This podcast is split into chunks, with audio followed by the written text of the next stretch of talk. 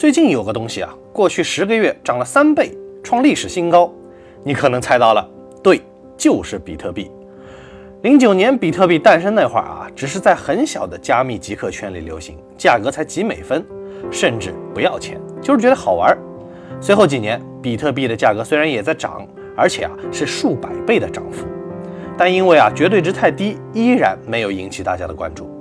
直到一三年，比特币突然从十几美元飙升至一百多美元，这还是七月。到年底一举突破一千美元，很多在一百美元高位接盘的韭菜啊，也暴赚了十倍。那一年，余额宝诞生，P2P 风头正劲，和比特币一起成为风光一时无二的。沪金三驾马车。随后，比特币遭遇政府打压、黑客攻击等等负面，价格萎靡。直到二零一七年，又是年初不到一千美元，飙升至年底两万美元，又是一年十几倍的涨幅。然后呢，又是无数的负面来袭啊，币圈转冷，也没有人再提 ICO 了。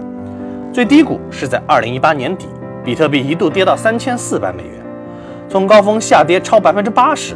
很多刚建立起信仰的新韭菜以为泡沫破裂了，心态崩了，信仰也就跟着塌了。最后呢，也就是最近两个月啊，从一万美元附近启动，一路飙升，创历史新高。这应该算是第三波牛市了吧？迷信点说，比特币有明显的牛熊周期，三熊一年。诞生后啊，先是三年熊市，然后迎来一波几十倍的涨幅的超级大牛市。接着又是三年熊市加一年超级大牛市，涨了几十倍。这三年之后又三年，三年之后又三年啊！不知道的还以为在演《无间道》呢。那么再过三年，也就是现在，刚翻了一番，未来十个月还能再来几倍的涨幅呢？哈哈，我也不知道。比特币啊还太年轻，这种周期论和算命先生一样，我瞎猜的。早在一四年刚做自媒体的时候，力哥就系统的讲解过比特币。后来到二零一七年牛市中也很多次讲过，特别是一七年四季度市场过热时，反复提示风险，喊韭菜们务必冷静，别被收割。但一五到一六年，还有一八年至今，力哥很少专题去提比特币，最多呢也就写写综合理财或者其他话题的时候顺带说一句，因为市场缺乏赚钱效应，写了你们也不关心啊。今天专门写比特币，也是因为最近一直涨。后台不断有小伙伴问啊，关于比特币的投资知识，来来回回也就这么点。力哥集中再说一下，不管是已经在车上的，还是跃跃欲试准备上车的，建议都仔细看看下面这段。一，比特币是一种加密数字货币，注意是加密数字货币。二，零九年中本聪创造比特币，是出于对主权货币的不信任。想要根本性解决政府没有信用、滥发货币、制造通胀和资产泡沫、狂收铸币税的顽疾。三、比特币总量固定，无法伪造，是在现有技术条件下人类发明的最符合奥地利学派经济学价值观的具体工具，闪烁着人类精英追求完美的理想主义光辉。四、茅台和潮玩就算有泡沫，毕竟啊它是实物，哪怕泡沫破了，还可以自己喝自己玩。但是比特币呢，看不见摸不着，不具备实体经济意义上的任何利用价值，只具备金融意义上的货币使用价值，即价值尺度、流通手段、储藏手段、支付手段。五，整体上看，人类自私自利、愚昧无知、屁股决定脑袋，容易冲动行事，还配不上比特币这种高贵的货币。比特币要夺取各国政府和强权最重要的权利——铸币权。必然会受到打压。直到今天，数字支付如此普及，我们依然无法用比特币买猪肉，比特币依然无法成为普遍的支付手段。加上价格波动激烈，也无法承载价值尺度和流通手段。六，十一年来，比特币实际上只有两种作用：一是作为违法或者特殊商品或服务的支付工具，比如说帮派贪污受贿、收入洗钱。帮黄赌毒和地下军火商买卖军火交易，还有被美国封锁制裁的伊朗，也用比特币作为出口石油、进口急需物资的工具。二，作为一种赌博、投机、财富储藏的工具，因为比特币价格波动太过激烈，天然就容易吸引渴望一夜暴富的赌徒和投机客。还有一部分对比特币充满信仰的人，则会将之视为对冲信用货币超发风险的避风港。七，上述两个主要作用导致市场对比特币的长期走势认知高度分裂，互道傻叉。看中第一条的认为比特币实际作用啊都是各种偷鸡摸狗、见不得人的事儿，常年游走在法律和道德边缘，甚至突破法律底线，非但没有引导人类进步，反而给人类进步走向堕落和罪恶递刀子，早晚呢会捅出大篓子的。加上比特币的创立初衷就是和政府对着干，政府一定不会坐视不管，限制甚至封禁比特币交易，导致泡沫破裂、价值归零、血本无归。那是早晚的事儿。八，看中第二条的认为韭菜共识也是共识，也有价值。比特币总量天然固定，且大部分被中本聪等极少数早期极客掌握，市场流通盘很小。只要比特币价格不断上涨，知道比特币的人就会越来越多，知道比特币的人越多，建立在比比特币上的信仰或仅仅看到赚钱效应冲入市场的韭菜就越多。形成自我强化，导致价格水涨船高，且全球政府超发货币严重，比特币吸收超发货币的能量越大。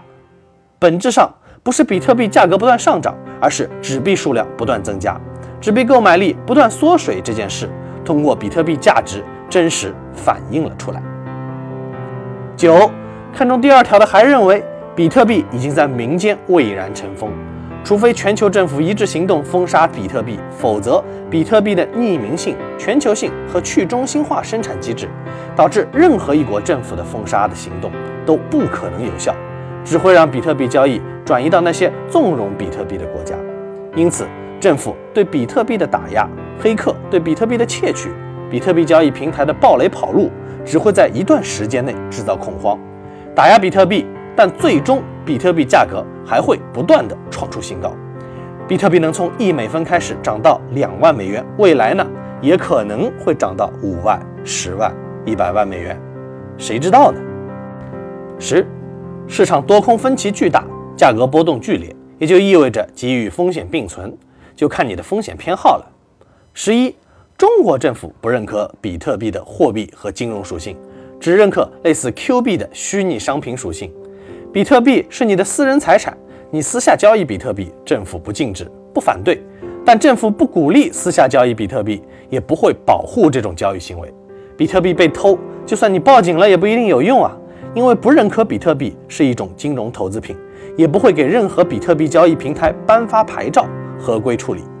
为了方便交易啊，大部分玩家只能把比特币存在各大交易民间野鸡交易平台，这些平台如果被黑客攻击，或平台老板卷币跑路，或因洗钱等违法行为被政府一举捣毁，没人敢保证你比特币的安全。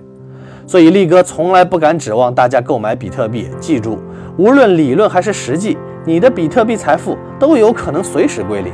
对此缺乏觉悟的，请不要碰比特币。十二，除了比特币，市场上还有莱特币、以太坊、EOS、瑞波币、比特现金等二线币种，本质上和比特币都大同小异。